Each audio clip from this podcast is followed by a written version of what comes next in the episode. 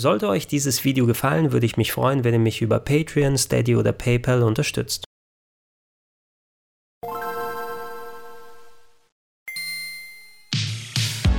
Schönen guten Tag und herzlich willkommen auf rpghelden.de zu Gregor testet Demon's Souls im PlayStation 5 Remake.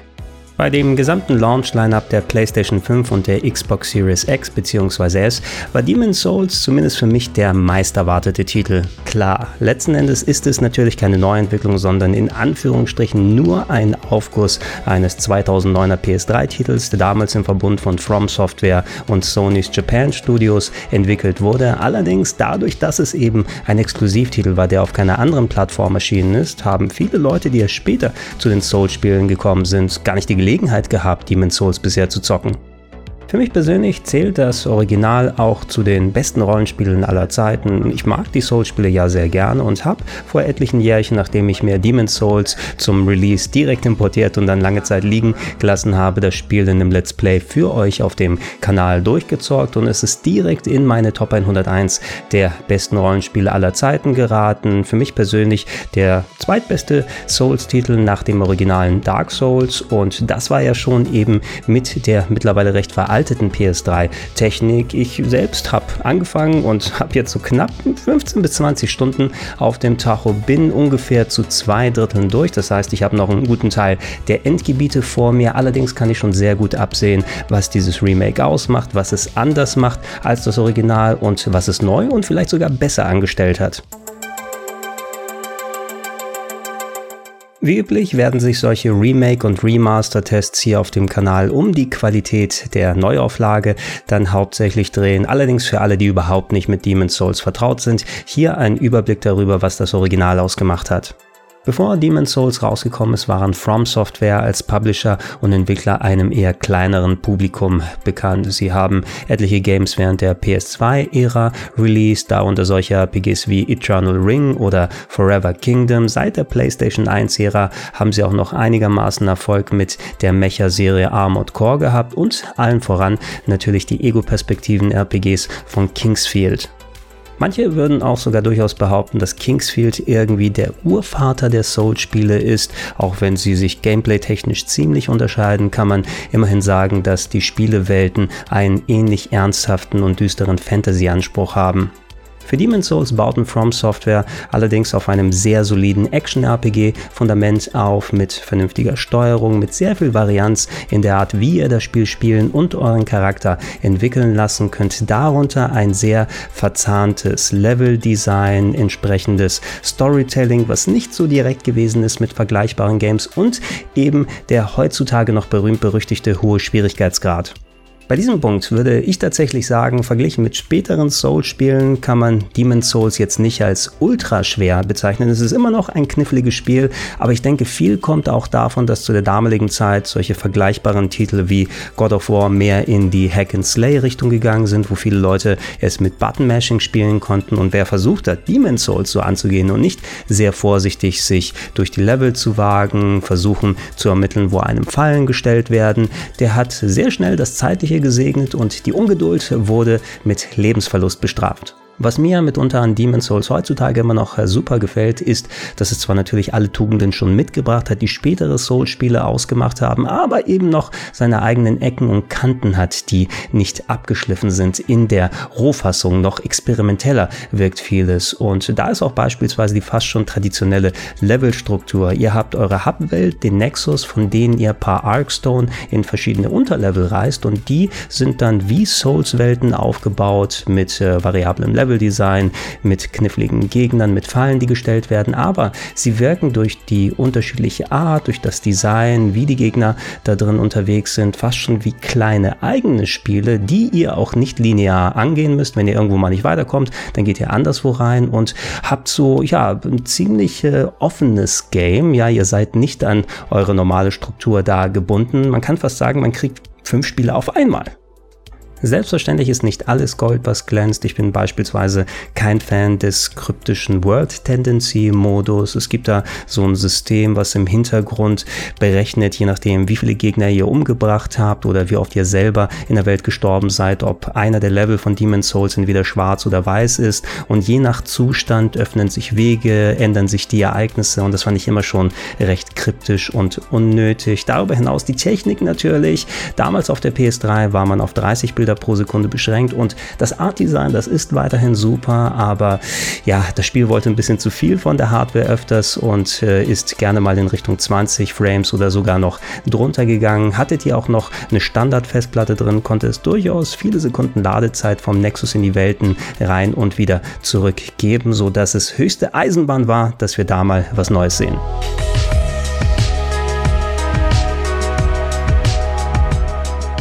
Kommen wir nun zum Remake und da ist mitunter die Frage spannend, die auch im Vorfeld sehr heiß diskutiert wurde. Wie originalgetreu ist eigentlich Demon's Souls auf der PS5 geworden und wie originalgetreu muss es denn sein?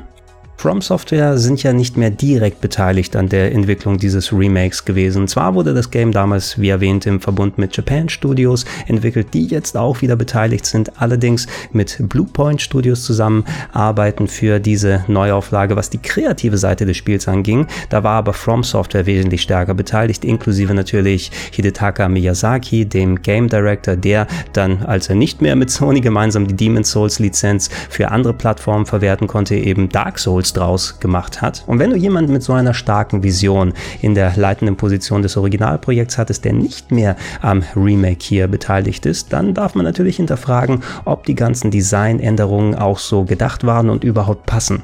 Bluepoint sind hier einen sehr ähnlichen Weg gegangen wie bei ihrem Shadow of the Colossus Remake, das ja auch ohne Beteiligung der Originalentwickler entstanden ist. Und da haben sie ja auch durch das Mehr an Auflösung, durch Texturqualität eigene Interpretationen reingepackt, wie so ein Spiel in HD aussehen kann. Ich fand, bei Shadow of the Colossus haben sie eigentlich den Vibe, die Stimmung vom Original auf der PS2 sehr gut eingefangen. Das Einzige, was mir nicht so gut gefallen hat, war das Gesicht von Hauptcharakter Wanda. Das sah ein bisschen komisch aus in der Neuauflage, aber ansonsten haben sie eigentlich eine sehr schöne Neuinterpretation Interpretation gemacht und eben den Nerv getroffen, wie sich Shadow of the Colossus auf der PlayStation 2 angefühlt hat. Und ich finde, das haben sie jetzt bei Demon's Souls auch gemacht. Es fühlt sich für mich persönlich an wie das PS3-Spiel. Natürlich, es gibt sehr viele Vergleiche im Internet, die dann zeigen, hey, dieses Gegnermodell, das sieht jetzt anders aus oder wenn man sich diese Wand anguckt, da hat man ein bisschen andere Stimmung. Aber für mein Gefühl, ich habe vor ein paar Jahren das letzte Mal Demon's Souls jetzt gespielt und habe das nicht so genau im Kopf, dass ich sagen würde, oh, guck mal, diese Ecke, die sah aber ganz anders aus. Für mich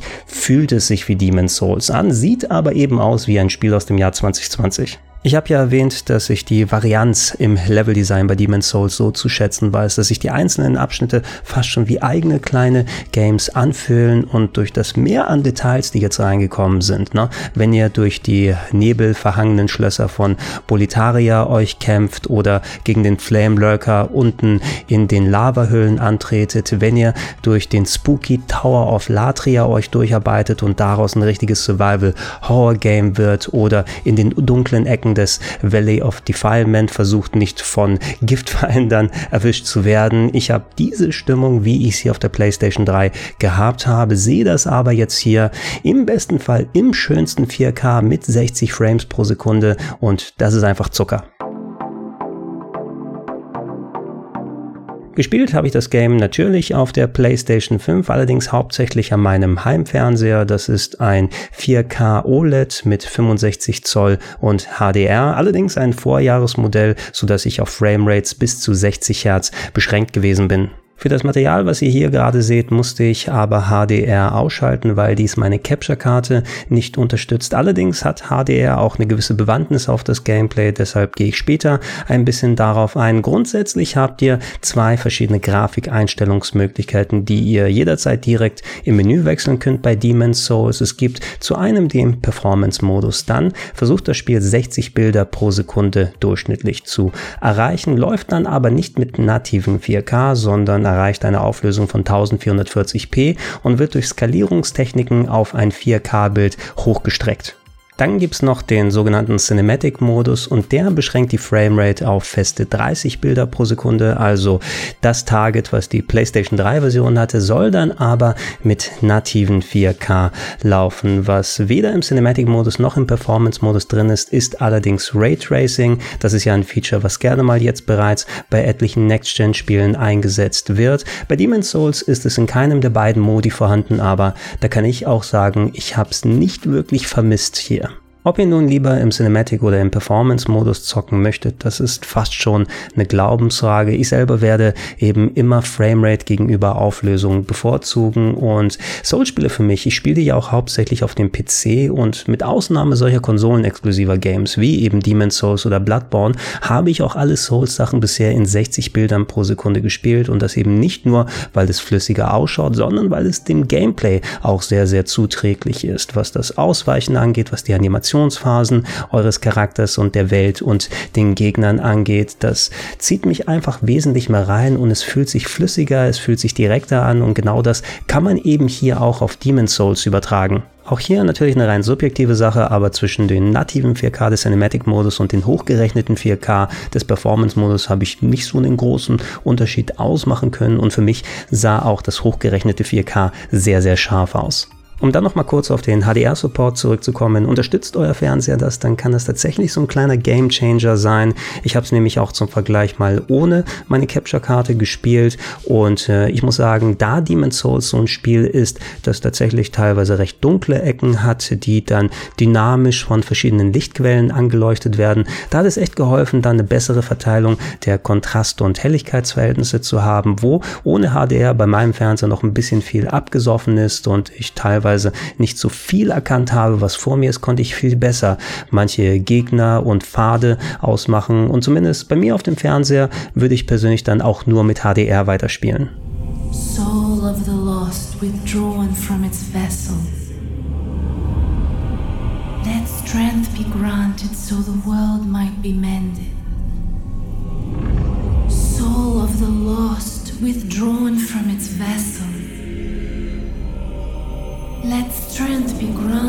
the world might be mended. So the world might be mended.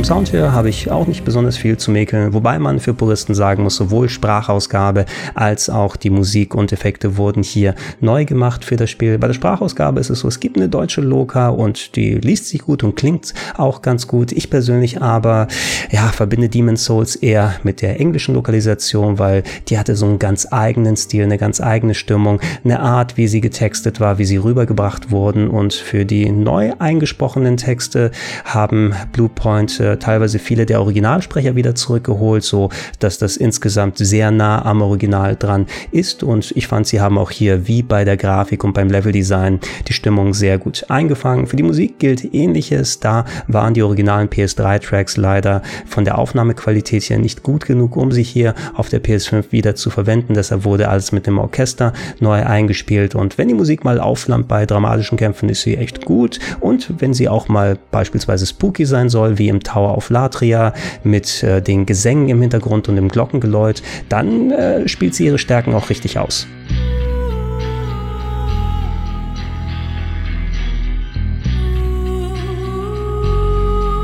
Was das eigentliche Spiel angeht, kann man sagen, sowohl im Remake als auch im Original, Demon's Souls ist Demon's Souls und bleibt auch Demon's Souls. Es kann ja bei einem Remake durchaus unterschiedliche Philosophien geben, wie man bei sowas rangeht. Wenn ihr beispielsweise das Final Fantasy VII Remake von Anfang des Jahres nimmt, ja, was die grundsätzliche Story genommen hat, aber so ziemlich alles von Dialogen, von Ereignissen, vom Leveldesign, vom Gameplay komplett neu interpretiert hat und sich fast schon mehr wie ein Sequel als denn ein Remake anfühlt, da machte Bluepoint eben den komplett anderen Weg, denn der Levelaufbau selber, wie alles miteinander verzahnt wird, wie das Gameplay funktioniert, die Steuerung, selbst solche Sachen, die ich erwähnt habe, wie das World Tendency System und die manchmal etwas hakelige Kamera. Ihr bekommt das Erlebnis, wie ihr es auf der PS3 habt. Bluepoint haben sich hauptsächlich darum gekümmert, an der Technikschraube zu drehen, die Musik nochmal neu drüber zu bügeln und so ein paar kleine Quality of Life Verbesserungen mit reinzutun. Ihr könnt beispielsweise Optionen für Farbenblinde einstellen oder euch aussuchen, dass das User Interface von alleine ausgeblendet wird, was ich nicht empfehle, denn dann fehlt euch die Übersicht, wie es mit der Energieleiste und der Stamina ausschaut. Übrigens, User Interface wäre vielleicht der einzige Punkt, den ich designtechnisch etwas bemäkeln würde, denn gegenüber dem etwas verschnörkelten User Interface vom PlayStation 3 Original sieht es hier ein klein wenig dröge und klinisch aus. Um aber die Klammer, die ich eingangs aufgemacht habe, hiermit zu schließen, hätten Bluepoint das Heft in die Hand nehmen sollen und mehr Änderungen in das Spiel verbauen, als denn jetzt ein straightes Remake zu machen, wo ordentlich an der Grafik- und Technikschraube gedreht wurde. Nun, das Demon's Souls aus dem Jahr 2009 ist auch im Jahr 2020 immer noch ein großartiges Spiel. Ja, es ist atmosphärisch, es ist durchaus mal knifflig, aber das Belohnungsprinzip funktioniert im Gegenzug auch sehr gut. Die Story wird kryptisch erzählt, aber sie zieht einen auch in ihren Bann und äh, wer Action-RPGs mag, der wird auf jeden Fall eine tolle Zeit damit haben. Hätten sich aber wirklich so viele beschwert, wenn man beispielsweise die World Tendency überarbeitet hätte oder die etwas altbackene Kamera, die durchaus mal unübersichtlich in den engen Gängen sein kann, etwas modernisiert und angepasst hätte. Ganz zu schweigen davon, dass es mehr Accessibility Features gibt und beispielsweise auch sowas wie Schwierigkeitsgrade. Es ist ein legitimer Punkt, der mal angeführt werden kann, denn all dieser Puristentalk, der immer kommt, geht gut. Ne? Wenn du zu schwach bist, ist das Spiel zu stark für dich. Klar, na, das ist ein Game, was dann eben auf Herausforderungen dann aus ist, dass man sich immer wieder versucht, dass man irgendwie diese Hindernisse überwindet und dadurch besser wird. Gibt es aber nicht die Möglichkeit, trotzdem das Spiel auch Leuten zugänglich zu machen, ob es jetzt ein einstellbarer Schwierigkeitsgrad ist oder irgendwelche anderen Methoden, so dass Leute, die beispielsweise körperlich nicht in der Lage sind, solche Games zu spielen, auch an Demon's Souls Spaß haben. Ne? Und das ist, finde ich, ein Punkt, der durchaus diskutabel ist, wo man sagen kann, hey, an diesen Stellschrauben hätte noch nochmal extra gedreht werden können, ohne den Geist von Demon's Souls zu verraten. Es soll ja tatsächlich Gespräche zwischen Miyazaki und Bluepoint gegeben haben, bei denen Miyazaki dem Projekt seinen Segen gegeben hat. Was genau das bedeutet, ob er gesagt hat, ja, mach mal, oder ob er tatsächlich in gewisse Entscheidungen involviert war, das wissen wir nicht. Wenn ich das selber aus dem Spiel hier ableiten kann, dann will ich sagen, dass Bluepoint auf jeden Fall sehr viel Respekt gegenüber dem Original hatten und wirklich nur an der Technik hauptsächlich gedreht haben. Und alleine eben dieses Demon's Souls mit der neuen Grafik, mit der neuen Soundkulisse, mit 4K, mit 60 Frames, mit HDR, mit den pfeilschnellen Ladezeiten zu spielen, dank der SSD der PS5. Sprünge in den Nexus rein und wieder rausgehen in ein paar Sekunden, so dass das Leveln oder Seelenfarmen oder Items besorgen einfach wesentlich fixer geht als auf der PS3. Und ähm, nachdem ich das jetzt auf der PS5 gespielt habe, weiß ich auch gar nicht, ob ich jemals zur PS3-Version überhaupt zurückkehren kann.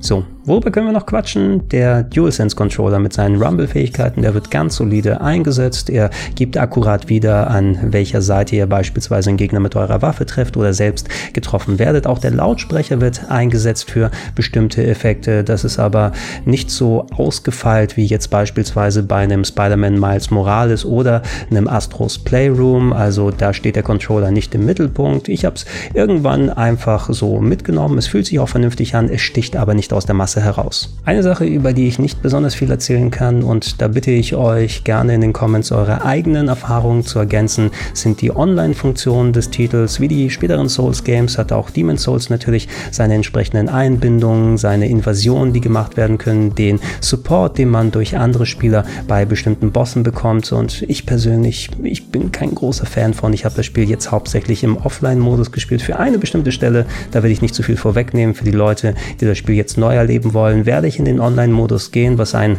bestimmten Gegner angeht, denn Demon's Souls macht durchaus ein paar cleverere Sachen damit, aber wie gut das Online-Gaming, das Matchmaking und so weiter jetzt hier funktioniert, da habe ich keine Erfahrung mit und da bin ich auf euch angewiesen.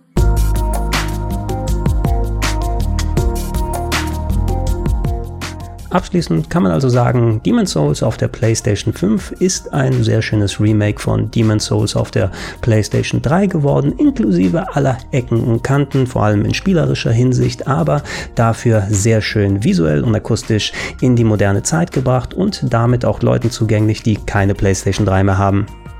Im Umkehrschluss muss man aber auch sagen, es ist wirklich nur Demon's Souls von der PlayStation 3, das jetzt natürlich viel, viel besser ausschaut, aber gegenüber den 5 bis 10 Euro, die die Download-Fassung im PlayStation Store meistens kostet, ist die Ausgabe von bis zu 500 Euro für eine PS5 plus nochmal 80 Euro für diese Version ein ziemlich großer Unterschied. Ich selber, ich habe mir sowieso eine PS5 holen wollen und ich spiele Games, die ich mal durchgezockt habe, gerne ja nochmal durch, vor allem wenn es so ein Action-RPG wie Demon's Souls ist, wo man ja mal eine andere Klasse ausprobieren kann, die das Gameplay entsprechend auch verändert. Aber das ist ein Punkt, den ihr euch wirklich nochmal durch den Kopf gehen lassen solltet.